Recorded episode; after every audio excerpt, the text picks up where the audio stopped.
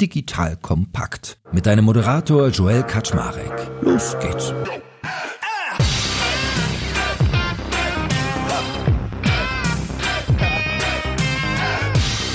Hallo Leute, mein Name ist Joel Kaczmarek. Ich bin der Geschäftsführer von Digital Kompakt und habe wieder meine beiden HR-Granden heute an der Seite und zwar den lieben Kalman Jüri. Der ist Teamlead für Talent Acquisition bei Personio. Ich sage auch immer, er ist mein HR-Ninja. Und den lieben Florian Klages, der ist Gründer von Talk Partners, einer hervorragenden Beratung, einer Boutique-Beratung für HR und Finanzen. Und wir reden regelmäßig über HR-Themen. Und heute soll das Talent Acquisition sein. Das ist ja ein Thema, was wirklich Gott und die Welt nicht nur in der Startup-Branche, sondern in der Berufswelt insgesamt beschäftigt. Und das werden wir einmal dekonstruieren. Das heißt, wir werden darüber reden, okay, warum ist das Thema eigentlich relevant? Klar. Dann, wie funktioniert Talent Attraction? Also, wie baue ich mir zum Beispiel eine Employer-Brand auf? Wie gehe ich vor? Wir werden über die wichtigsten Basics im Recruiting reden. Wir werden über KPIs sprechen und natürlich über Tools. Also heute eine richtig große und runde Mischung. Von daher freue ich mich sehr und hallo, moin, moin, ihr beiden. Moin. Moin. Hi. Ja, Talent Acquisition. Also, Kaiman ist ja auch sozusagen sogar deine Jobbeschreibung, ne? Also, du hast heute Heimspiel, würde ich sagen. Ja, ich hoffe, ich kann ein bisschen was dazu beitragen, ne? Sonst wird's peinlich. Ja, Pressure is on, my friend. Pressure is on. Sag mal, Florian, das Thema muss doch eigentlich auch gefühlt dein Brot- und Buttergeschäft ein- und aus sein. Das ist wahrscheinlich gerade riesig aktuell wie nie, oder? Total. Äh, zumal, als ich die Company gegründet habe, äh, Talk People, war es wirklich so, mh, hm, Recruiting wahrscheinlich eher nicht. Da gibt's schon so viel Player und so weiter. Insofern total spannend, dass es eben jetzt zum Brot- und Buttergeschäft geworden ist und uns wirklich tag tagtäglich umtreibt, mit sehr viel Freude. Cool. Und dann lasst uns doch mal wie angedroht starten, dass wir mal mit der, also es fühlt sich ja fast ein bisschen ironisch an, weil es ja so ein zentrales Thema ist, aber dass wir mal so mit der Relevanz des Themas, der, der Reason Why starten. Vielleicht gibst du uns mal eine kleine Einführung, Florian, inwieweit das die Menschen da draußen gerade alles beschäftigt und warum. Ich würde gerne einsteigen mit einem kleinen Wortspiel. Als äh, ich noch ein bisschen jünger war, so ungefähr in der Region von äh, Kalman, da hieß es immer, dass es jetzt um den War for Talent geht. Ja, heutzutage kann man da schon einen zweiten Satz hinzufügen, äh, nämlich The War for Talent is over, Talent has won. Es geht wirklich um die Kräfteverschiebungen auf dem Arbeitsmarkt äh, zwischen Arbeitgebermarkt hin zu einem Arbeitnehmermarkt und das sieht man auch in den schieren Zahlen, ja? Also dem IFO-Institut zufolge sind fast die Hälfte aller Unternehmen vom Fachkräftemangel betroffen. Äh, die Bertelsmann Stiftung spricht sogar von drei Vierteln. Das heißt, es ist einfach die schiere Masse, die da auf uns als Gesellschaft, auf uns als Unternehmer und auf uns als Beschäftigte ein Unternehmen zutreffen. Das Ganze wird vom Startup-Verband auch vermeldet, dass bei neun von zehn Startups offene Stellen herrschen. Das heißt, dass die erstmal besetzt werden müssen bis 2030 und keine Sorge, das ist jetzt die letzte Statistik, äh, fehlen dem deutschen Arbeitsmarkt fünf Millionen Menschen. Und das muss man sich wirklich immer mal wieder auf der Zunge zergehen lassen. Das ist einfach ob der schieren Masse eine große Herausforderung. Mein geschätzter Kollege oder Ex-Kollege vielmehr, Sebastian Detmers, CEO von Stepstone, spricht auch entsprechend in seinem Buch von der großen Arbeiterlosigkeit. Also nicht mehr der Arbeitslosigkeit, sondern der Arbeiterlosigkeit, der wir uns stellen müssen. Und dementsprechend ist es, glaube ich, heute eine sehr relevante Folge. Ja, crazy. Talent has won. Also im Prinzip ist das Schlachtfeld quasi schon äh, bestellt. Die Leichen liegen schon da und jetzt kannst du die Reste einsammeln. Also deswegen umso wichtiger, dass wir heute drüber reden. Hatten wir nicht auch mal drüber gesprochen, dass wir irgendwie so und so viele Millionen Zuwanderer alleine bräuchten, nur damit irgendwie wir erhalten, was wir haben an Niveau? War da, habe ich das richtig in Erinnerung? Ja. Kern verstanden. Hast du noch was zu ergänzen, lieber Kalmann? Sollen wir da noch ein bisschen tiefer eintauchen? Eigentlich ist das Problem klar, glaube ich, ne? Ich glaube, das Problem ist klar. Ich glaube, wir können reinstarten in die einzelnen Teilbereiche. Sehr gut, dann let's go. Also Talent Attraction, was gehört denn da für dich alles dazu? Ja, Talent Attraction, es ist erstmal ein Riesenthema. Ich würde sagen, zuallererst können wir uns vielleicht mal angucken, den Employer Brand an sich und dann würde ich vorschlagen, können wir auch noch mal ein bisschen in die EVP, das heißt also die Employer Value Proposition reinschauen, aber zuallererst mal Employer Brand, also es ist quasi die Arbeitgebermarke, das heißt also die Marke, wie sich ein Unternehmen den aktuellen, vor allem potenziellen Mitarbeitenden präsentiert und wie es vor allem auch eben wahrgenommen wird. Und da kann man natürlich verschiedenste Stellschrauben drehen und ich glaube, zuallererst Podcast kann man da halt eben mal gucken. Und ich glaube, das hatten wir in der letzten Folge auch schon besprochen. Wie möchte man so ein Team aufstellen? Denn in vielen Unternehmen ist es ja der Fall, dass man zwar ein Personalteam hat, vielleicht sogar auch ein Talent-Team hat, aber zum Beispiel keine einzelne Person vorhanden ist, die sich wirklich nur um Employer Branding kümmert. Hier im Beispiel Personio, äh, und ich denke, das ist auch vielleicht noch von der letzten Folge hängen geblieben, hatten wir schon ziemlich zu Anfang jemanden, der wirklich dafür zuständig war. Und ich würde mal fast behaupten, das ist auch einer, auch einer der Gründe, warum der Employer Brand bei uns schon ziemlich früh ziemlich gut funktioniert funktioniert hat, weil sich darum gekümmert wurde. Und ja, das ist dann ein erster Schritt, den man meiner Meinung nach machen sollte, wenn man wirklich einen erfolgreichen Employer Brand aufbauen wollen würde. Werbung Aufgepasst! Das Jahr 2024 ist schon voll im Gange und jetzt heißt es neue B2B-Leads gewinnen. Du möchtest deine Sales Pipeline so schnell wie möglich voll haben und deshalb empfehlen wir dir an dieser Stelle unseren Partner SalesViewer. Wer nicht weiß, was SalesViewer macht, hier eine kurze Erklärung. SalesViewer entschlüsselt Unternehmen, die deine Webseite besuchen und zeigt diese in Klarnamen an. Du siehst also ganz genau, wer eure Webseite besucht und wofür sich diese potenziellen Kundinnen interessieren. Und damit hast du ja wirklich ein mächtiges Werkzeug in den Händen, weil du diese Unternehmen dann zielgenau ansprechen und einfach zu neuen Kundinnen machen kannst. Dein Marketing und Vertrieb werden das für die B2B-Lead-Generierung feiern, sage ich dir. Und du bist damit auch in guter Gesellschaft, denn Marktführer wie Stepstone, Jochen Schweizer, Sport5 oder Avato Systems setzen bereits auf SalesViewer und generieren damit täglich neue B2B-Leads. Wie so eine Registerkasse eigentlich, wo es immer klingelt, wenn du wieder eine neue Brand identifiziert hast, die sich für dich interessiert und die du jetzt einfach pflücken kannst. Daher, wenn das für dich interessant ist, dann teste SalesViewer doch einfach mal kostenlos. Alles, was du dafür wissen möchtest, findest du unter folgender Weiterleitung: digitalkompakt.de slash salesviewer. Und wie immer verlinke ich dir es auch auf unserer Sponsorenseite unter digitalkompakt.de slash Sponsoren. Das war's mit dem Werbespot. Tapp mich auch gerade so dabei, wir reden eigentlich über Talent Acquisition und es klingt so, als wenn man sich Talente kaufen könnte, ne? So als wenn man sich die einkauft. Und der Teilbereich, über den wir gerade reden, Talent Attraction heißt ja eigentlich vielmehr, dass ich sie anziehe. Vielleicht kannst du ja nochmal ein bisschen spezifizieren. Wenn ihr sagt, ihr beschäftigt euch mit dem Thema Employer Brand sehr stark auch bei Personio, was bedeutet das denn für euch? Employer Brand bedeutet für uns erstmal relativ transparent oder so transparent wie möglich darzustellen und zu ermöglichen, dass quasi Leute von außen erkennen können, können, wie ist es bei uns zu arbeiten, wie ist unsere Kultur. Da kommen wir dann halt eben auch zu diesem Thema EVP zu sprechen, Employee Value Proposition, die natürlich definiert sein muss. Und wir hatten zum Beispiel ziemlich zu Anfang einen Workshop, ich kann mich noch daran erinnern, das muss 2019 gewesen sein. Wir hatten damals schon eine Employee Value Proposition, aber damals wurde sie nochmal überarbeitet und haben uns halt wirklich überlegt, okay, unsere Firma gab es dann schon ein paar Jahre, was wollen wir ändern, wo soll es hingehen und dann wirklich über Themen zu sprechen, okay, wie vergüten wir beispielsweise, was sind unsere Benefits, Karrierepfade, Unternehmenskultur, Purpose, Vision, Mission, also Core Values und Operating Principles. Und all das kommt dann quasi in so eine Employee Value Proposition rein. Und da muss man sich als Firma halt wirklich überlegen, okay, wie vermarkte ich das jetzt? Was möchte ich vor allem auch transparent darstellen? Folge natürlich vielen Firmen auch auf LinkedIn und bei manchen Firmen denke ich mir manchmal so, mein,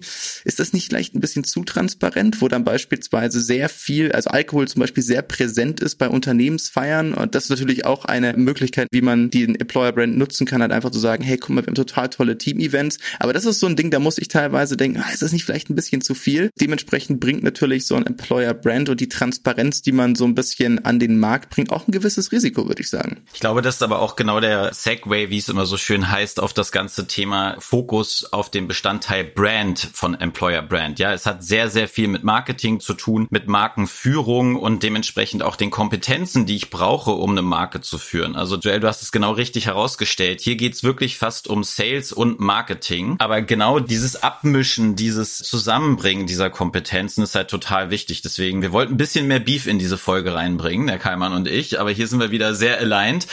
Es macht echt Sinn, halt auch frühzeitig da Kompetenzen aufzubauen, ja, dezidierte Ressourcen, die sich damit auskennen, die Fähigkeit haben, herauszuarbeiten, was ist denn meine EVP, was ist meine Marke und dann aber auch schlau darin sind, das in die richtigen Kanäle zu bringen und das richtige Gefühl dafür zu entwickeln. Was ist genau richtig? Was zieht dann die Talente auch an und wo ist vielleicht, wie du es eben in dem Beispiel gesagt hast, kann man auch dann einfach too much, ja, beziehungsweise sendet ein Bild, was vielleicht der Realität entsteht, aber dann auch wieder Leute abschreckt. Ja, wobei, naja, äh, ich glaube, da ist dann wieder das Thema, wie transparent möchte man sein und was möchte man sein, was muss man vielleicht auch zeigen, damit jetzt die, ich sag mal, zukünftigen hoffentlich Arbeitnehmer dann auch nicht die Katze im Sack kaufen. Also man sollte da zu einer gewissen Weise auch transparent sein oder man sollte sich, wenn man jetzt merkt, okay, das sind wir halt einfach, dann sollte man sich vielleicht darüber Gedanken machen, vielleicht sollten wir das einfach auch nicht sein sein, um halt eben Mitarbeitende zukünftig anzuziehen oder in, in dem Fall sind es ja erst Bewerber. Ja, und kurzer anderer Punkt, du hattest ja eben gesagt, Ressourcen ganz zu Anfang dazu investieren. Ich glaube, das ist wirklich unheimlich wichtig, denn das ist eine Vollzeitposition. Also wir hatten beispielsweise bei Personio auch in der Vergangenheit dann Leute, die haben beispielsweise sich um dieses Social Media Thema nur darum gekümmert, sind auch noch sehr präsent bei TikTok beispielsweise. Ich weiß, es ist ein Streitthema, aber besonders um halt die Gen Z anzusprechen, weil wir natürlich auch viele Einstiegspositionen bieten, beispielsweise im Sales-Bereich. So spricht man halt diese Leute an. Und ich könnte jetzt beispielsweise bei TikTok sowas sicherlich nicht machen, weil ich diese Trends,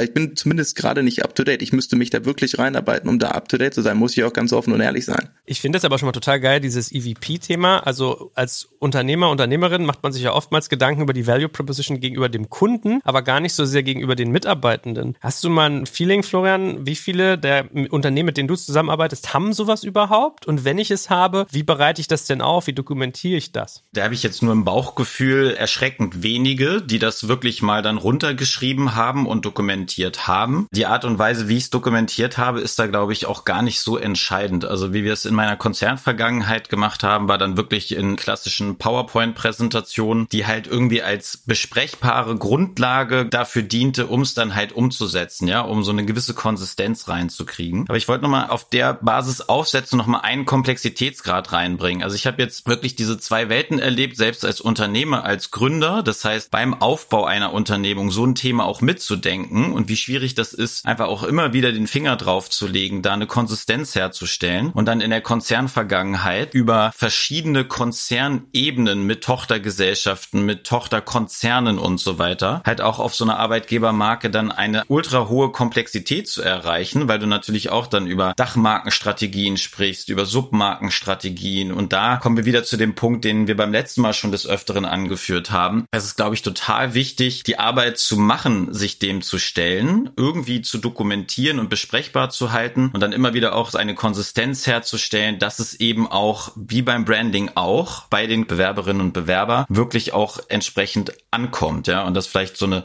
etwas längere Antwort auf deine Frage, Joel, aber schon auch der Versuch, die Realität abzuspiegeln. Ja, ich würde fast noch einen Schritt zurückgehen und zu sagen, weil du eben darüber gesprochen hast, sowas zu Anfang einer Unternehmung halt eben auch gleich zu platzieren. Ich glaube, hier ist es auch ganz wichtig, dass überhaupt jemand in der Unternehmung dann ist, der diese Position im HR-Bereich überhaupt inne hat. Wir haben ja eine ganz spannende Studie jetzt auch gerade wieder veröffentlicht. Da geht es genau darum, dass HR halt häufig nicht den Platz am Tisch hat, den es haben sollte. Und wie soll sowas passieren, wenn HR den Platz am Tisch halt nicht von Anfang an hat? Ich würde sagen, in deinem Fall hatten sie dann Glück, dass sie dich hatten und du sowas sowas von vornherein halt eben pushen konntest. Aber in vielen Fällen ist es halt auch nicht so. Das ist in der Tat eine Folge, die wir mal als äh, Spin-off machen sollten. Da war ich nämlich früher auch immer der Meinung, HR braucht den Platz am Tisch und so weiter. Da würde ich ein bisschen kontroverser reingehen. Aber das ist jetzt der Cliffhanger für dann die Deep Dive-Folge. Sehr gut. Okay, also so viel verstanden. Value Proposition, vielleicht um auch mal ein deutsches Wort reinzubringen, heißt ja im Prinzip Wertversprechen. Also was verspricht man den Mitarbeitenden für einen Wert? Und könnt ihr mir helfen, nochmal das Thema Employer Branding ein bisschen genauer zu shape, ein bisschen genauer zu fassen. Also irgendwie ist es sowas, was immer mehr Unternehmen, gerade auch in der Startup-Branche, irgendwie erkannt haben, dass es wichtig und relevant ist. Aber ich habe immer den Eindruck, das wird einem so hingeschmissen. Das ist so, ja, wir wollen ein bisschen Employer-Brand machen. So, okay, das machen wir so on the fly mit. Nee, klar, ihr macht kein Performance, ihr macht Employer, ihr macht Branding, alles klar. Aber was heißt das eigentlich? Wie, wie messe ich das? Wie mache ich das fest? Wie steuere ich, in welche Richtung ich das machen will? Habt ihr da mal noch ein bisschen Input? Ich kann vielleicht mal reinstarten. Also du hast gerade schon gesagt, wie messe ich das? Ich glaube, was viel auf der Strecke bleibt, ist tatsächlich, sind tatsächlich die messbaren Aspekte und zu verstehen, dass es ein unheimlich datengetriebenes Thema ist. Das war früher bei uns auch ein Thema, weil wir, glaube ich, wirklich einen guten Employer-Brand hatten und offensichtlich sind zum Beispiel Themen, und das ist jetzt ein relativ einfacher Messwert, wie zum Beispiel die Zahl der Follower auf LinkedIn und Instagram-Pages von unserer Firma natürlich gestiegen. Aber es gibt natürlich viel granularere Themen, die noch viel wichtiger sind. Da geht es zum Beispiel um das ganze Thema Candidate Journey. Wo kommen denn die Kandidaten eigentlich her? Da kommen wir ja später noch zu, was man alles mit einem ATS, also einem Applicant Tracking System machen kann. Natürlich kann man unterschiedliche Sources tracken. Da gibt's ja relativ einfache Unterscheidungen, sowas wie direkte Bewerber und Bewerberinnen oder Leute, die halt eben empfohlen werden oder meinetwegen auch Leute, wo wir aktiv einen Reach-out machen. Aber jetzt sich einfach mal anzuschauen, diese Bewerber und Bewerberinnen, die sich aktiv bewerben, wie ist da der Split und wie ist vor allem zum Beispiel so Themen, wie ist die Journey von denen, die sehen beispielsweise auf LinkedIn oder auf Instagram ein Foto von uns, ein Post von uns, ein Video von uns. Wie ist dann die weitere Journey? Und das ist unglaublich kompliziert zu messen. Da braucht man wirklich die richtigen Tools und vor allem auch viel Erfahrung, um diese Daten dann auch sinnvoll zu nutzen und da wirklich auch Changes und Improvements zu machen, die dann zielführend sind und die Bewerber und Bewerberinnen wirklich auch langfristig so binden, dass sie sich dann eben auch auf der Website am Ende des Tages bewerben oder wo auch immer die Stellenposition gepostet ist. Ich würde nochmal reingehen und ein bisschen ergänzen. Ich glaube, grundsätzlich ist das Ziel ja wirklich eine Markenbekanntheit Sichtbarkeit zu schaffen, damit die Wahrscheinlichkeit, dass sich die passenden Bewerbenden auf die relevante Stelle bewerben, erhöht wird. Ja, das heißt, ich versuche wirklich top of the funnel Awareness zu schaffen, um die Wahrscheinlichkeit zu steigern, dass die passenden Bewerbungen einfach so reinkommen und halt vom Markt selber reinschwappen und sich auf offene Stellen bewerben und so weiter. Das ist natürlich bei Unternehmen, die noch keine Employer Brand haben, das heißt gar nicht existent sind im Arbeitnehmermarkt. Das heißt, wenn ich Bewerber bin und gerade von der Uni komme zum Beispiel und gar nicht weiß, dass es Personio gibt, dann hat halt Personio ein größeres Problem, als wenn alle Absolventen in Deutschland schon mal wissen, Personio gibt es und ich habe ein gutes Gefühl dabei, weil die Werte XY die und die Benefits verkörpern und so weiter und so fort. Und ich glaube, dass man das immer wieder abschichten muss in unserer gesamten Diskussionsreihe hier, äh, was für ein Unternehmen wir eigentlich haben. Ja, also bei einem Mercedes, bei einem äh, Boston Consulting Group, äh, McKinsey etc. Da ist wirklich das Ziel Top of Mind bei den absoluten Granatenabsolventinnen und Absolventen zu sein, um halt diese Top-Talente wirklich dann für sich zu gewinnen. Für so Unternehmen wie wir es sind, zwei bis drei Hände groß, ist es wirklich dann einfach ein ganz anderes Spiel, ja, überhaupt dann in der relevanten Zielgruppe reinzukommen, deutlich spitzer, deutlich granularer. Aber ich glaube, dass man das wirklich gleichsetzen kann mit dem ganz klassischen Produktmarketing, um sehr viel Analogien rüberziehen sollte, dort auch Kompetenz aufbauen. Ja, nee, absolut. Ich würde vielleicht noch als letzten Punkt, ist mir gerade einfach gekommen, weil wir auch in der Vergangenheit auf ähnliche Challenges gestoßen sind. Äh, ich finde, Employer Branding ist auch ganz wichtig, wenn man halt einfach in neue Märkte reingeht, neue Kandidatenmärkte. Wir waren ja zum Beispiel zuallererst im deutschsprachigen Raum Raum sehr bekannt und haben uns dann irgendwann entschlossen, dass wir halt eben äh, Europa expandieren wollten und ich kann es ganz offen sagen, äh, vor allem in UK waren wir halt null bekannt. Wurde dann ein sehr, sehr großer Kernmarkt für uns in den letzten Jahren. Da musste halt eben auch entsprechendes Employer Branding äh, getätigt werden, damit wir überhaupt mal on the map waren. Ne? Das heißt, ich würde tatsächlich sagen, dass es nicht nur für Firmen gilt, die jetzt noch gar keine Employer Brand haben, aber auch einfach für Firmen, die etabliert sind in einem bestimmten Markt und dann expandieren wollen in einen Markt, wo sie einfach unbekannt sind. Das heißt, also, es bleibt eigentlich auch sehr, sehr relevant. Wahrscheinlich ja auch immer eine äh, gemeine Verführung, sich so zu branden, wie man gerne wahrgenommen werden möchte, was vielleicht aber nicht das ist, wie man eigentlich genau ist, oder? Exakt das.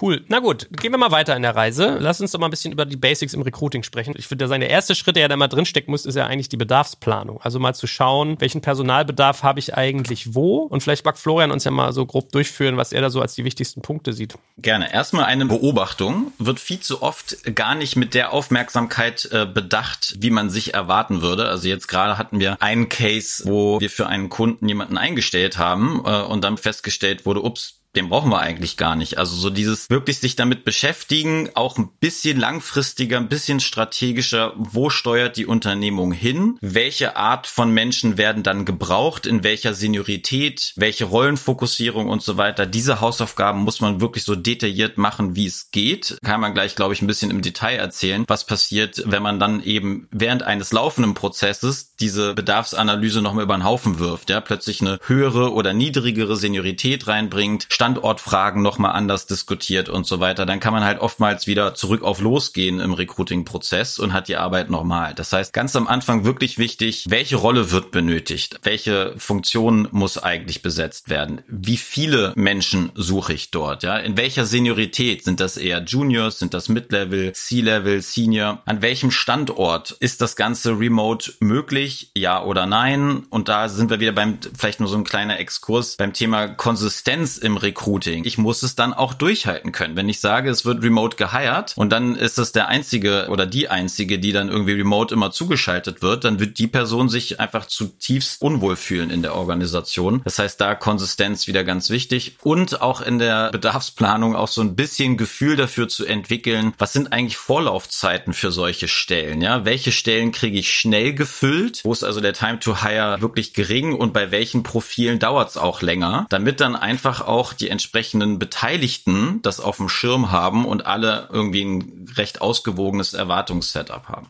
Sag mal, Kaiman, ich habe gelernt, ihr habt ja da auch ganz spannende Begriffe für. Also in unserem Vorgespräch hast du mir mal gesagt, Time to Hire ist so ein Element, aber auch Time to Fill. Ihr macht sowas wie Voodoo. Also kannst du uns mal ein bisschen an die Hand nehmen, weil ich glaube, das ist für viele Menschen interessant, auf welches Niveau ihr das getrieben habt. Voodoo, das ist quasi einfach eine Begrifflichkeit äh, zur Budgetplanung hier bei uns, äh, wenn es halt ums generelle Thema des Workforce Planning geht. Wir sind in der Vergangenheit äh, im Hypergrowth gewachsen. Ist heutzutage natürlich nicht mehr so, auch wenn wir immer noch, ich würde sagen, auf einem sehr sportlichen Niveau wachsen, jetzt momentan besonders halt im technischen Bereich. Es ist natürlich unheimlich wichtig, je komplexer man als Firma wird. Das heißt also, mehr Märkten man zum Beispiel auch präsent ist, in je mehr Märkten man Mitarbeitende einstellen möchte und je flexibler man auch wird mit Arbeitsortmodellen, beispielsweise, wie Florian eben schon gesagt hat, remote, non-remote, desto komplexer muss dieses ganze Thema Workforce Planning auch vonstatten gehen. Und ich denke jetzt besonders bei Firmen, die halt noch nicht beispielsweise an der Börse notiert sind, die eben gerade noch in der Startup- und Scale-up-Phase sind, sind natürlich die Personalkosten nicht zu verachten. Das heißt also, wie wir das machen, ist tatsächlich in sehr enger Zusammenarbeit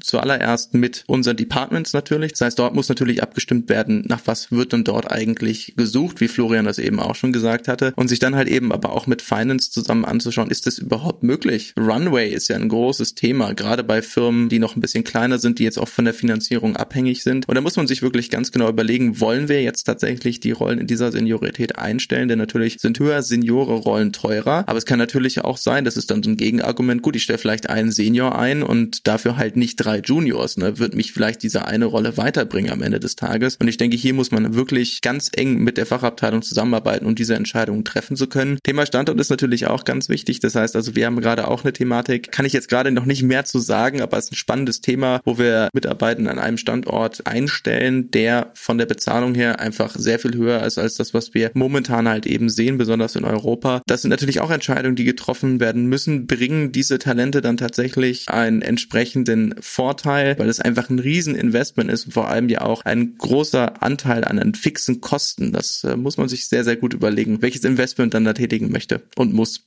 Ja, die Brücke sozusagen zu betonen, war mir nochmal wichtig. Und wir reden ja hier viel mit Anglizismen, was dem Themenbereich geschuldet ist. Ich weiß, mancher stört sich daran und mir ist wichtig, dass die Leute alles gut verstehen. Kannst du deswegen vielleicht auch nochmal erklären, was der Unterschied zwischen Time to Hire und Time to Fill ist oder meinst du beides dasselbe?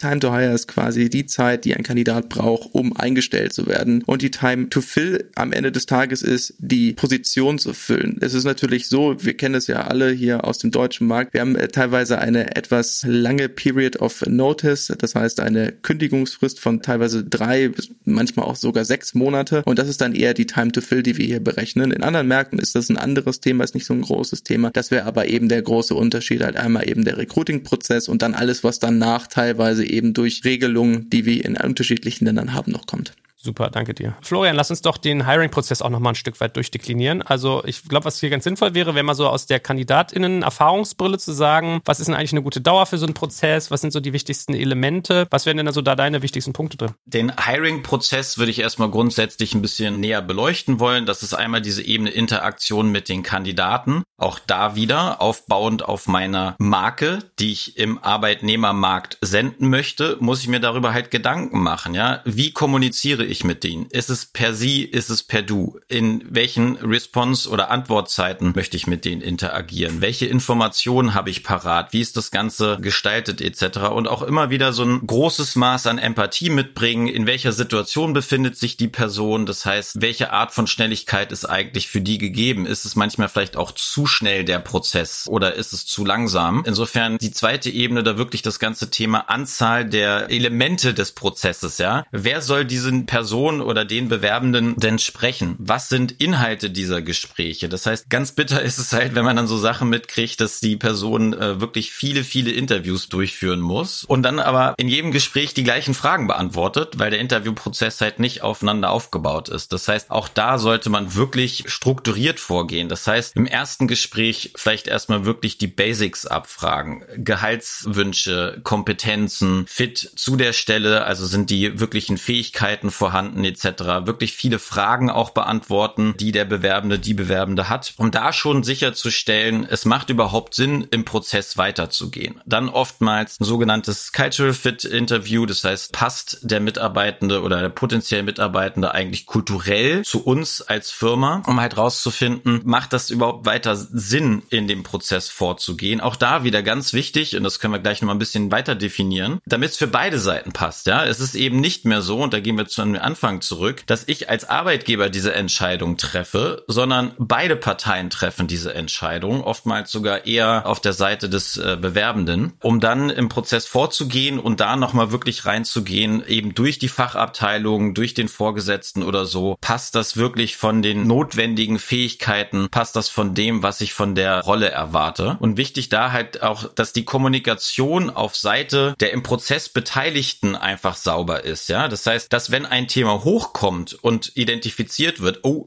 Die Englischfähigkeiten, ob die ausreichen, bin ich mir nicht sicher. Bitte teste das mal, dass halt da auch eine saubere Kommunikation stattfindet auf Unternehmensseite, damit dann einfach die Hiring-Entscheidung oder die Einstellungsentscheidung auch möglichst gut abgeschlossen werden kann. Eine Lernerfahrung bei uns immer wieder oder in, auch bei unseren Mandanten ist das ganze Thema äh, Case Studies, Persönlichkeitstest beziehungsweise wirklich mal an konkreten Arbeitsherausforderungen den potenziellen Bewerber wirklich mal abzutesten. Ja? Weil dort zeigt sich dann oftmals, passt das oder passt das nicht. Zu gucken, okay, wie geht die Person wirklich an so eine Herausforderung ran und passt das eigentlich zu uns? Kann ich damit arbeiten? Ist ganz oft ein ganz entscheidender Faktor und wird halt auch ganz oft dann entsprechend in den Prozess mit eingekippt. Also ich glaube, es macht auch gleich Sinn, dass wir mal darüber sprechen, welche Rollen da eigentlich im Hiring-Prozess aktiv sind. Doch vorher fände ich spannend, nochmal kurz darüber zu reden, wann ist der denn eigentlich gut? Also was sind so Prinzipien für einen guten Hiring-Prozess? Können wir mal zusammensammeln. Florian, machst mal den ersten Aufschlag und Kalman ergänzt.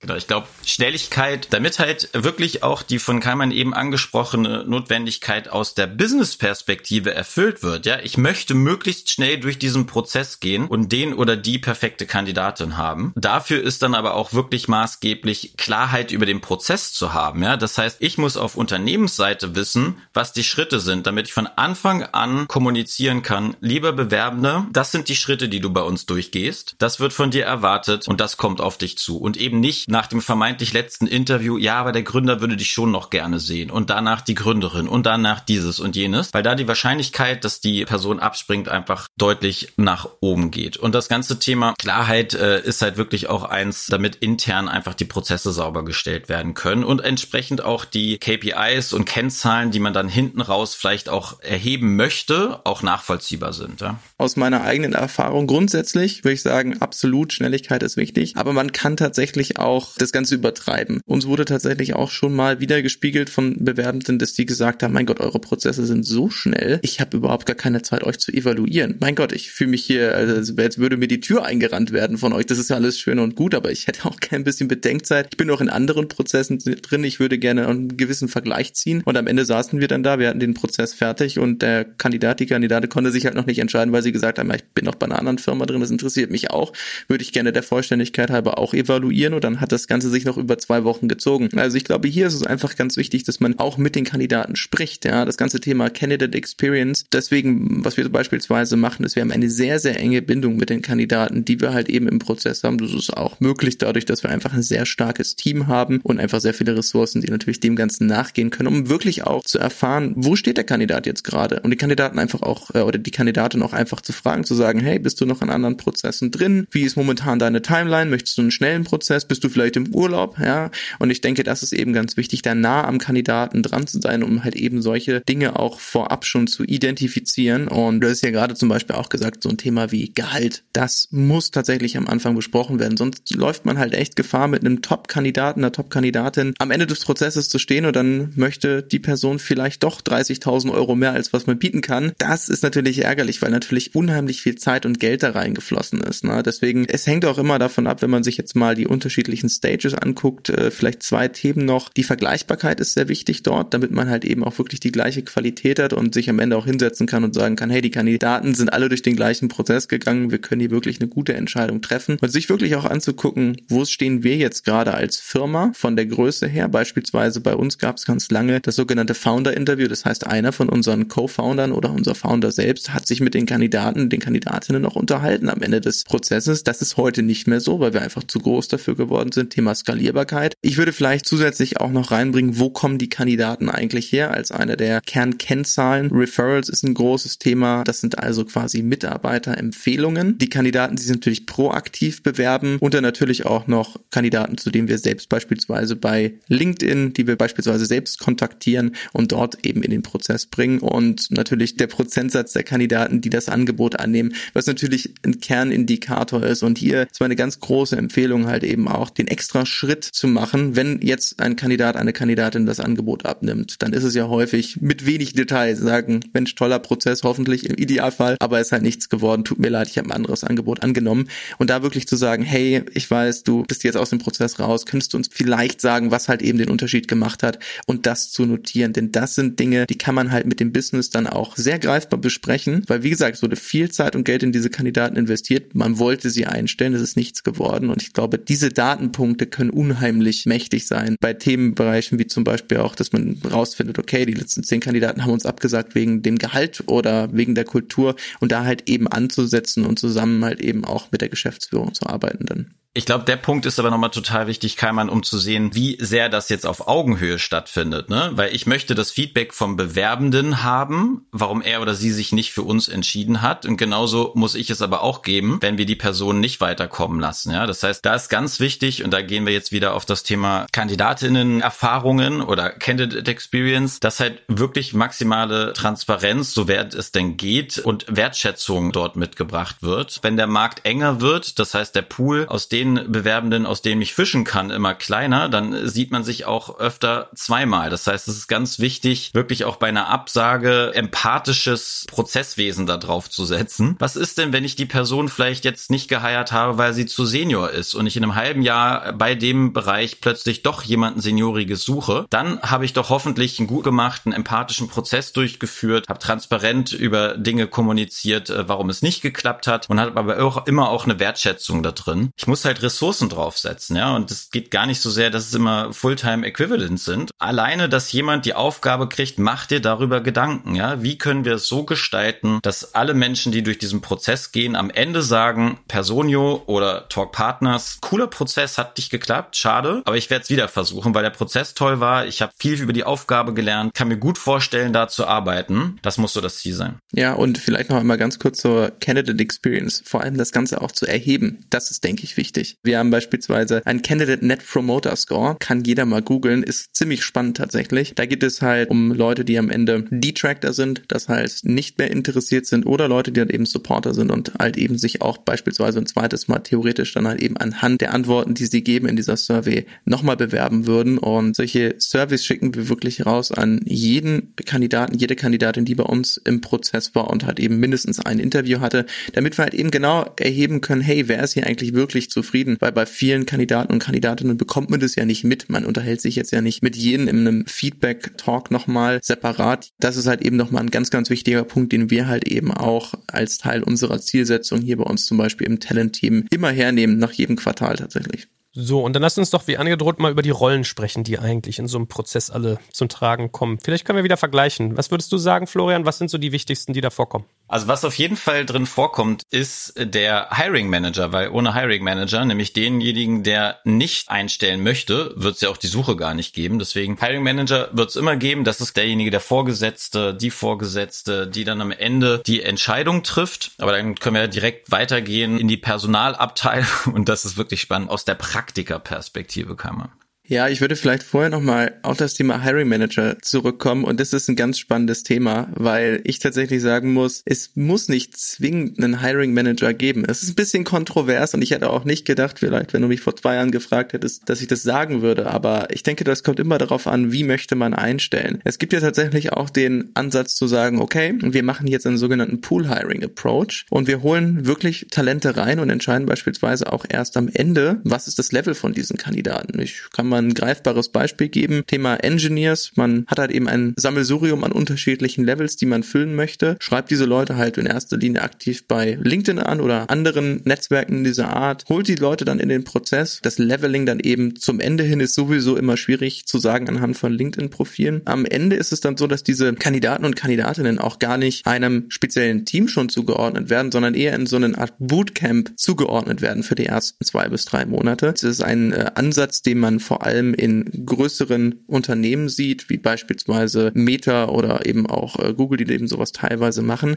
Und das ist ein sehr, sehr spannender Ansatz, weil man dort halt eben nicht mehr diesen Hiring Manager hat, weil aus eigener Erfahrung kann ich auch sagen, das Thema Hiring Manager geht bis zu einem bestimmten Grad sehr gut, bis halt dann eben die Organisation einer bestimmten Größe angelangt ist und besonders bei solchen Rollen, die man mit einem sehr hohen Volumen einstellen möchte, sagen wir jetzt mal, man möchte 100 Engineers einstellen, die einzelnen Hiring Manager dort reinzuholen, wenn man einfach am Ende so viele hat, das ist sehr, sehr schwierig. Mit einer limitierten Anzahl ist es auch nicht mehr so einfach, weil die auch nicht genau wissen, okay, wie sieht es denn jetzt eigentlich in den anderen Teams aus, wenn man 20 Teams hat, die jetzt Rollen einstellen müssen. Also ich denke, das ist immer auch sehr, sehr unterschiedlich von der Scale des Unternehmens und halt eben auch von dem, was eingestellt werden soll. Wie viel Volumen ist da drin? Und jetzt nochmal ganz kurz auf die Rollen zurückzukommen. Was wir beispielsweise zu Anfang hatten, waren einfach nur Talent Acquisition Manager. Wir hatten eine Praktikantin auch am Anfang, die für uns das Thema Scheduling übernommen hat. Am Ende war halt eben das Ganze folgendermaßen aufgesetzt. Die Talent Acquisition Manager, ganz zu Anfang bei Personio, waren zuständig für die Candidate Experience, einfach für das Management der Kandidaten im Prozess. Die haben aber beispielsweise auch Themen gemacht, wie zum Beispiel die aktive Suche, also Active Sourcing und haben eben auch die Verträge erstellt. Unsere Praktikantin war dafür zuständig, diese Interviews zu terminieren, bis auf das erste Interview, was die mit den Talent Acquisition Managern hatten. Dafür hatten wir halt eben ein Tool damals und das war mehr oder weniger unser Setup. Das ist heutzutage nicht mehr so. Das sollte jetzt hoffentlich keine Überraschung sein. Wir haben mittlerweile feste Teams, die sich um diese Themen kümmern. Wir haben Talent Acquisition Partner. Das heißt also auch an der Terminologie wurde da ein bisschen geschraubt, die zuständig sind, um die Kandidaten quasi durch den Prozess zu bringen und zu closen. Teilweise machen sie auch noch Active Sourcing. Wir haben aber auch separat Sourcing Teams, die halt eben immer basierend auf den wichtigsten Positionen, wo wir halt eben gerade auch sehen, okay, die Pipeline ist nicht so stark, entsprechend ähm, arbeiten. Das heißt also, wir haben Planning eine Prioritätsliste und basierend darauf setzen wir quasi unser internes Sourcing-Team an. Dann haben wir auch noch ein Koordinationsteam. Das heißt also, aus der ehemaligen äh, Praktikantin ist mittlerweile ein ganzes Team geworden, was eben auch international tätig ist, weil wir halt einfach mittlerweile auf so einer hohen Scale arbeiten, dass es anders nicht möglich wäre. Und ich kann euch sagen, spätestens wenn es dann darum geht, auch mal vielleicht Kandidaten in das Büro zu holen, die beispielsweise auch auf einem anderen Kontinent wohnen und diese ganzen Themen, das ist wirklich ein Vollzeitjob und das ist auch wirklich kein wenig komplexer Job.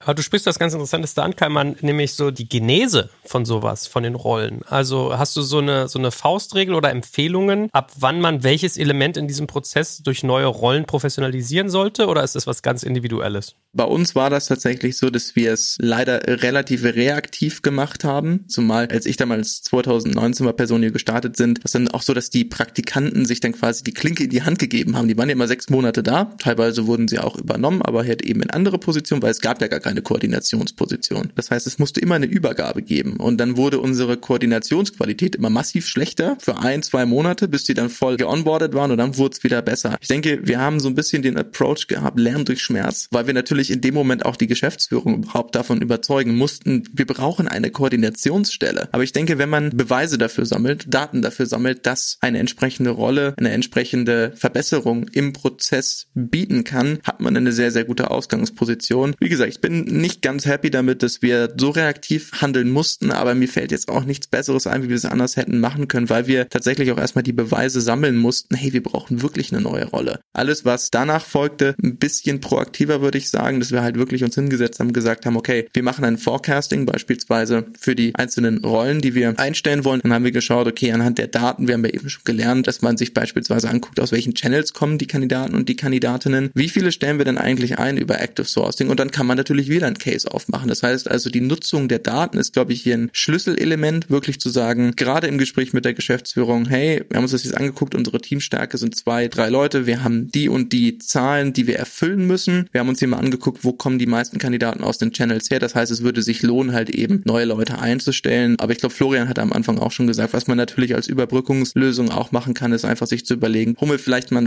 Freelancer rein für so ein Thema, um dann halt eben danach zu sagen, gut, äh, es hat gut mit dem Freelancer funktioniert der Freelancerin, vielleicht übernimmt man die Person sogar, vielleicht stellt jemanden wirklich permanent ein, weil natürlich, wenn man viel als permanente Mitarbeitende einstellt, dann hat man natürlich wieder ein gewisses Risiko, gerade wenn es dann vielleicht heißt Hiring Freeze, das kann natürlich immer mal passieren und dann könnte man eventuell in einer unschönen Situation landen. Cool. Was ich nochmal spannend fände, wenn wir auch einmal uns nochmal hinsetzen, wenn wir gerade über Basics reden im Recruiting-Prozess, äh, dass wir mal die KPIs nochmal zusammenfassen, also die Kernkennzahlen, die wir erheben. Also du hast uns ja netterweise schon Time to Hire und Time to Fill irgendwie erklärt, äh, Karlmann. Wir haben auch sowas, äh, über sowas wie Candidate Experience schon geredet. Florian, vielleicht machst du mal den Satz voll. Was sind denn so typische KPIs, die ihr euch immer noch anschaut, wenn ihr mit euren Kunden und Kundinnen über Recruiting sprecht? Ich glaube, ganz wichtig ist, dass man immer die richtigen Kennzahlen sich zu Gemüte führt, um halt an der Qualität des Prozesses zu arbeiten. Ja, also das, das faktische Business-Problem zu lösen. Also wir hatten als letzte KPI, die wir jetzt hier besprochen haben, war das Thema Offer Acceptance Rate. Das heißt, die sind einmal komplett durch den Prozess durchgeschleust, aber auf unser Angebot oder das Angebot von Personio, von unseren Kunden etc. kommen einfach nicht die Zusagen, sondern die Kandidatinnen und Kandidaten sagen plötzlich ab. Dann habe ich halt ein ganz anderes Thema, als wenn ich einfach gar nicht genug Bewerber im System habe. Und das ist vielleicht noch so eine Kennzahl, die wir jetzt noch nicht hatten, aber das ist einfach ganz stumpf Anzahl Bewerbungen und vor allen Dingen qualifizierter Bewerbungen auf die jeweils offenen Stellen und auch wie lange dauert es eigentlich, äh, dass überhaupt eine gewisse Bewegung in der Pipeline stattfindet etc. Ich würde vielleicht noch eine Sache anbringen hier. Du hattest gerade schon Online-Marketing genannt, ne? Conversions ist natürlich da das Stichwort und äh, ja, die unterschiedlichen Conversions, die man auch von Schritt zu Schritt im Prozess hat, äh, sind auch meiner Meinung nach sehr wichtig. Ich glaube, wir hatten es kurz auch schon angesprochen und teilweise ist der Prozess bei uns auch zu lange. Wir haben uns überlegt, warum ist es eigentlich so? Warum dauert das so lange? Und ist uns aufgefallen, unsere Fachabteilung braucht teilweise erstaunlich lange, um beispielsweise Themen zu äh, machen, wie die Evaluation einzusenden nach einem Interview. Und das heißt, es ermöglicht uns ja als äh, Talent-Team nicht weiterzumachen. Dann wir warten und warten. Eine Entscheidung wird halt nicht getroffen. Und wenn das natürlich ein paar Tage dauert, dann hat das einen ganz großen Einfluss auf den gesamten äh, Prozess für den Kandidaten. Und was wir beispielsweise da jetzt gemacht haben, vielleicht um auch mal eine Lösung zu bringen für so ein Thema, ist ein Service Level Agreement,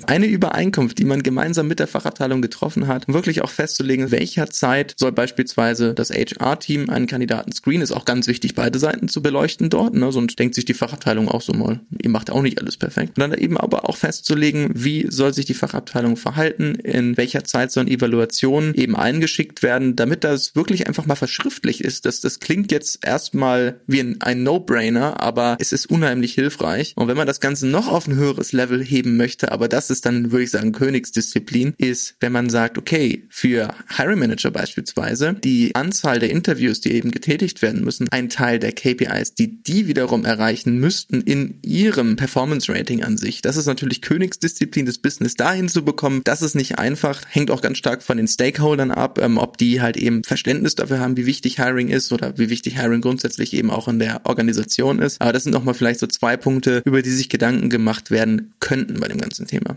Aber ein ganz interessanter Hinweis, der äh, ein paar Minuten vorher von dir kam, Florian, eigentlich auch mal die Brücke zum Marketing immer früh zu schlagen. Ne? Passiert sowas bei euch zum Beispiel auch, Keimann, dass ihr Marketing und diese ganzen Hiring-Rollen miteinander verzahnt, so wie ihr Finance und den Hiring-Prozess miteinander verzahnt? Also Marketing an sich ist da jetzt nicht involviert. Nicht, dass ich wüsste tatsächlich. Äh, wir haben natürlich unseren Employer-Brand, der natürlich unglaublich verzahnt ist mit allem, was wir im Recruiting machen. Aber jetzt die Brücke zum Marketing zu schlagen, wäre vielleicht mal eine Idee. Aber meiner ich glaub, Wissens das ist doch ganz wesentlich, dass man wirklich diese Denkweise anwendet. Quasi nicht einen Online-Marketing-Experten, Expertin dahinsetzen, sondern vielleicht mit dem mal einfach Mittagessen geht und fragt, sag mal, wie machst du das eigentlich? Wie analysierst du, welcher Kanal wie erfolgreich erfolgreich ist? Was sind so deine Learnings in der Zielgruppenansprache? Ich glaube, dass die Werkzeuge, die Angänge quasi, ich glaube, da kann man unheimlich viel Querverweise ziehen. Und da geht's halt darum, um dieses unterschiedliche Mindset, äh, die man auch als TA-Specialist, als HR-Spezialist einfach mitbringen muss. Das ist nicht, ich mache jetzt hier eine gut gestaltete Stellenanzeige oder spreche die einfach nur ganz normal an, sondern wirklich, dass es mit AB-Tests geht in der Direktansprache, in der Gestaltung der Stellenanzeigen und so weiter. Also ganz klassische Dinge, äh, äh, die ja auch in deinen Podcast rein, Joel, hier oftmals thematisiert werden, wirklich einfach mal da rauszuziehen und zu sagen, okay, diese Learnings fürs Online-Marketing, was macht denn da Sinn, jetzt mal einfach in meine Themen zu überführen? Ja, wir arbeiten zum Beispiel recht viel mit LinkedIn Analytics. Das ist eine ganz spannende Erweiterung zum normalen Active Sourcing Tool von LinkedIn, was auch wirklich schon stark in die Marketing-Richtung geht. Da geht es wirklich um die Analyse von Zielgruppen beispielsweise, wenn man halt eben Postings machen möchte. Da gibt es ja zum Beispiel auch die Möglichkeit, dann gezielt Ziel, die Jobposition, die man bei LinkedIn hat, an verschiedene Märkte zu spielen, damit die die natürlich dann eben entsprechend öfter sehen. Das ist eine ganz spannende Geschichte und geht ja auch ein bisschen in die Marketingrichtung. Jetzt kommt ein kleiner Werbespot. Aufgepasst! Heute gibt's Werbung in eigener Sache. Wir wollen dich nämlich besser kennenlernen. weil viele hören Woche für Woche unseren Podcast und dabei wissen wir gar nicht immer, wer genau diese Leute sind. Und natürlich wollen wir ja aber wissen, wer du bist, um unseren Inhalt auch an deinen Interessen ausrichten zu können. Und um das zu ändern, habe ich eine Umfrage vorbereitet. Dort kannst du uns erzählen, wer du bist und wofür du dich interessierst. Und was du davon hast, naja, ich meine, je besser wir dich kennen, desto besser können wir unseren Podcast an deine Bedürfnisse anpassen. Und dann spreche ich auch keine Werbung mehr für Penispuppen und Online-Casinos ein, wo dich möglich ganz andere Dinge interessieren. Nein, kleiner Spaß und trotzdem. Du tauschst fünf bis zehn Minuten deiner Zeit gegen viele Stunden noch bessere Unterhaltung und Tiefenwissen in der Digitalwirtschaft. Klingt für mich nach einer Win-Win-Situation und geh doch also daher mal auf die Seite digitalkompakt.de slash Umfrage. Fülle diese nach bestem Wissen und Gewissen aus und freue dich in Zukunft auf noch besseren Content auf Digital Kompakt. Ende der Werbung. Gut, so, und jetzt habe ich von euch ja was gelernt, weil ihr seid ja die Profis, dass es sogar so etwas gibt wie ein Applicant Tracking System, also so eine Art Bewerbermanagement-System. Könnt ihr mich und die anderen Menschen, die jetzt hier zuhören, mal an die Hand nehmen? Was ist das? Wozu setze ich das ein? Ab wann ist das notwendig? Genau, was ist das? Das ist System, was mich als HR-Abteilung beziehungsweise als Arbeitgeber, fangen wir mal da an, als Organisation wirklich dort ganz stark unterstützt, die Prozesse möglichst standardisiert zu machen, beziehungsweise halt vergleichbar zu haben, dass Dinge, die automatisiert werden können, automatisiert werden. Zum Beispiel so Themen wie automatische Antworten auf Bewerbungseingänge verfasst werden, rausgeschickt werden, dass da auch Sequenzen hintergeschickt werden können, etc. Das heißt, da gibt es äh, dezidierte Werkzeuge, Werkzeuge und Anwendungen, die wirklich dafür gebaut sind, um halt die entsprechenden Rollen, über die wir gerade gesprochen haben, also sowohl die Hiring Manager als auch die Spezialisten in der Personalgewinnung. Wann führt man das ein? Ist ähnlich zu der Professionalisierung der Rollen im HR-Bereich. Ja, das heißt, wenn du ein gewisses Volumen hast an offenen Stellen, an entsprechenden Bewerbungen, die du überhaupt erstmal bearbeiten musst. Wir sprechen hier in unserem Bereich ja von ein paar hundert, glaube ich. Aber wenn man sich dann einfach mal die Telekom anguckt, die Deutsche Deutsche Bahn und so weiter, wo es dann um mehrere tausend Stellen geht. Da brauchst du halt eine Systematik dahinter, um auch wirklich einfach einen Überblick zu haben, um deine Ressourcen entsprechend zu verteilen etc. Da macht das dann wirklich Sinn. Am Ende wirklich so die Abwägung, auf welchem Wachstumspfad, auf welchem Besetzungspfad bin ich eigentlich. Je mehr Volumen da drauf ist und je mehr Komplexität da drauf ist und je mehr ich auch wirklich datengetrieben steuern möchte und eben nicht mehr alles dann parallel noch in der Excel-Tabelle zu führen, wo dann wieder sehr viel manueller Aufwand ist, desto sinnvoller ist die Einführung eines solchen ATSs. Ich habe ein bisschen eine andere Meinung dazu, aus verschiedensten Gründen. Ein Grund ist Datenschutz. So hart das jetzt klingt, aber sobald ich Kandidatendaten in Excel eintrage, bin ich eigentlich nicht mehr Datenschutz-compliant. Das kann ganz schnell ganz kritisch werden. Dementsprechend würde ich das tatsächlich jedem Unternehmen in jeder Größe empfehlen, die halt momentan einstellen. Und ich kann auch sagen, dass es viele Firmen gibt, die solche Tools anbieten, die dann entsprechend natürlich auch Preise haben, die für solche kleineren Unternehmen dann eben auch angepasst angepasst sind. Man verliert halt auch keine Daten. Man hat dort eben halt auch Prozesse ganz klar und, und Änderungen, die in dem Profil gemacht wurden. Es ist ganz klar nachvollziehbar, wer das gemacht hat, wann das gemacht wurde und wieso das gemacht wurde. Und es ermöglicht einem einfach unheimlich viel. Deswegen würde ich das tatsächlich, egal wie komplex oder nicht komplex eine Organisation gerade ist, von Anfang an empfehlen. Okay, also ich höre hier raus, Personio ist ein geeignetes Tool dafür. Vielleicht hat Florian noch ein paar weitere, die er nennen kann. Und dann können wir insgesamt auch mal über Tools sprechen, welche in dem ganzen Prozess noch wichtig sind, außer jetzt nur ATS, also das Applicant Tracking System. Meine Beobachtung halt bei vielen Kunden ist, dass sie es eben nicht so früh wie möglich machen, sondern manchmal einfach noch in der Excel und dem händischen Prozess, genauso wie bei Finance-Prozessen aber auch handeln. Auch da nochmal so ein bisschen die Brücke über unsere jetzt fast zwei vollendeten Podcast-Folgen. Selbst wenn wir versuchen, Beef reinzubringen und äh, Kontroverse, sind wir dann doch wieder einig. Also so früh wie möglich, klar. Aber was sind dann so die Wegmarken? Da braucht es dann halt ein bisschen Volumen und äh, auch die Notwendigkeit, da rein zu investieren etc. Es gibt echt viele, viele Tools, womit wir gute Erfahrungen gemacht haben. Neben Personio ist äh, Ashby, Recruitee und Greenhouse ist auch noch so ein Evergreen quasi. Wichtig ist, glaube ich, dass man sich immer wieder bewusst macht, was für ein Tool nutze ich, wer arbeitet damit, äh, wie trägt mich das auch durch etwaige Skalierung etc.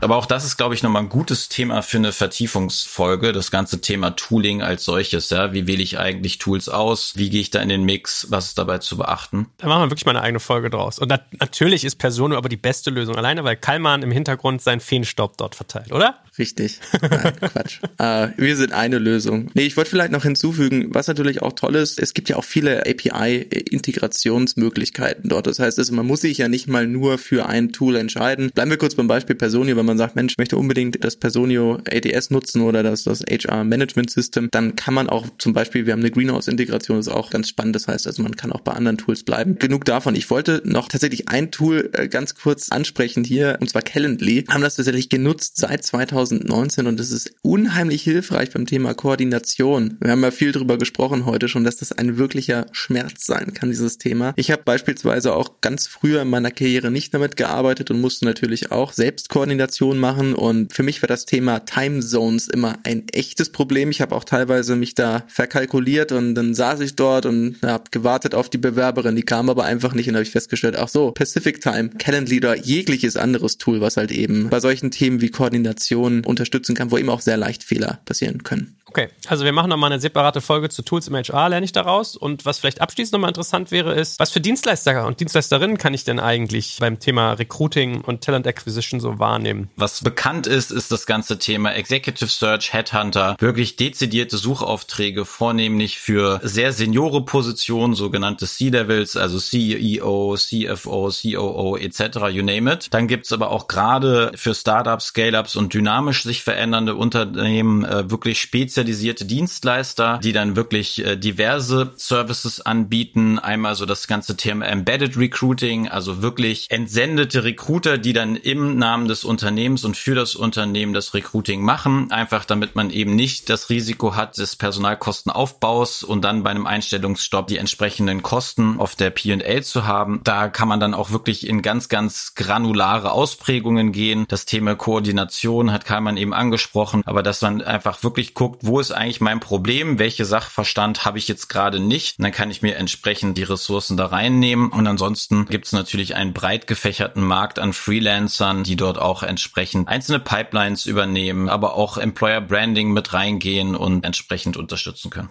Vielleicht sollten wir die Frage auch nochmal zuspitzen. Was kann ich guten Gewissens auslagern und was nicht? Oder kann ich manche Sachen nur guten Gewissens temporär auslagern, sollte sie in der Zukunft oder perspektivisch aber komplett selbst umsetzen? Mittlerweile würde ich sagen, du kannst alles auslagern und zwar auch guten Gewissens. Als wir gestartet sind oder eine der Gründungshypothesen bei uns war, HR kann man ja gar nicht rausgeben. Das ist so im Kern der Unternehmung und so DNA stiftend, wo ich immer sage, ja, dann musst du aber auch intern die Ressourcen haben, die das entsprechend auch liefern können, ja, also die diese Wertstiftung auch stattfinden lassen können. Und da bin ich mittlerweile wirklich der Meinung, das kannst du auch rausgeben. Es muss natürlich dann Dienstleister sein, die wirklich im Sinne des Kunden agieren, sehr sehr gut da drin sind, die spezifischen Herausforderungen, Qualitäten etc. wirklich dann auch zu verstehen und eben umzumünzen mit der entsprechenden HR-Expertise da bin ich nicht deiner Meinung, muss ich tatsächlich yes, sagen. Endlich. Jetzt kommen wir endlich nochmal dazu. Jetzt besonders bei solchen Themen wie EVP, was wir am Anfang gelernt haben, ja, da geht es um die Identität der Firma. Kann mir einfach nicht vorstellen, dass jemand, der extern solche Dinge ausarbeitet, also man könnte sich vielleicht vorstellen, in gewisser Weise Berater reinzuholen, die mit dem internen Team daran arbeiten, ja, aber es muss einen gewissen Grundstein internes Team dort geben, weil Berater irgendwann auch nicht mehr in der Firma sind oder auch der klassische, äh, aber dieses Thema, wie kriege ich in minimalem Zeitaufwand durch möglichst möglichst selbst EVP-minded Arbeitsweisen ein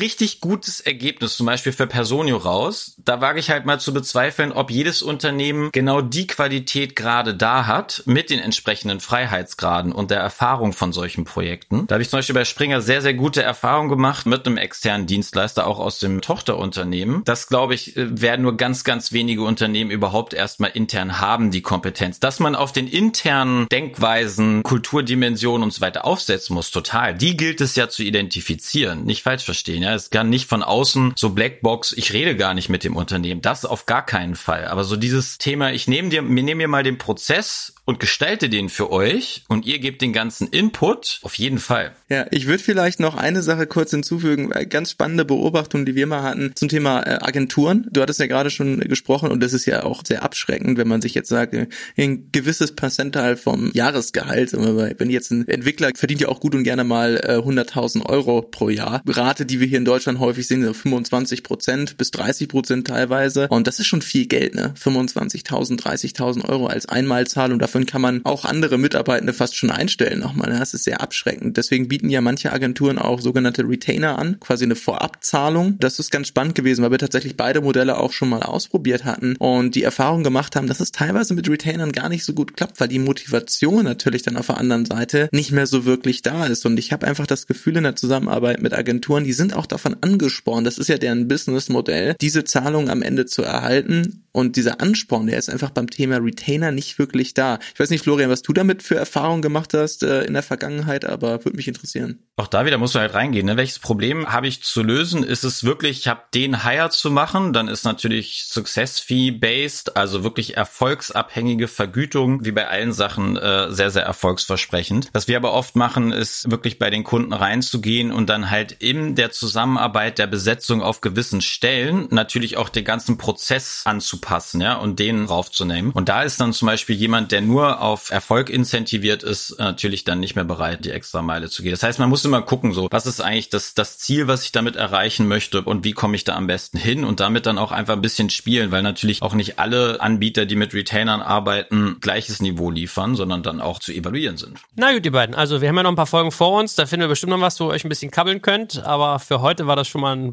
also wieder super langer Ritt. Wir haben lange nicht mehr so lange Folge gemacht. Da merkt man mal, was für ein vielschichtiges Thema das hier ist. Vielleicht dürfen wir ja sogar unsere Mindmap, die der liebe Florian für uns immer äh, ordentlich pflegt, sogar mitteilen. Dann packen wir die mal in die Show Notes oder ich packe die mit in unser Newsletter, wo wir immer Zusammenfassungen geben. Also falls euch das hier alles heute zu viel war und ihr wollt es kompakt haben, dann schaut euch auch gerne mal Digital Kompakt Plus an, unseren schönen Newsletter. Und euch beiden äh, vielen herzlichen Dank. Also ich freue mich schon auf die nächste Folge. Ich denke mir mal was aus, worüber wir uns streiten. Tools haben wir schon irgendwie festgelegt als nächstes Thema. Von daher, ja, to be continued. Cool, vielen Dank. Dankeschön. Ciao.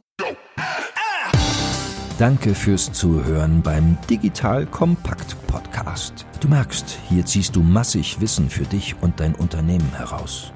Wenn du mit uns noch erfolgreicher werden möchtest, abonniere uns auf den gängigen Podcast-Plattformen. Und hey, je größer wir werden, desto mehr Menschen können wir helfen.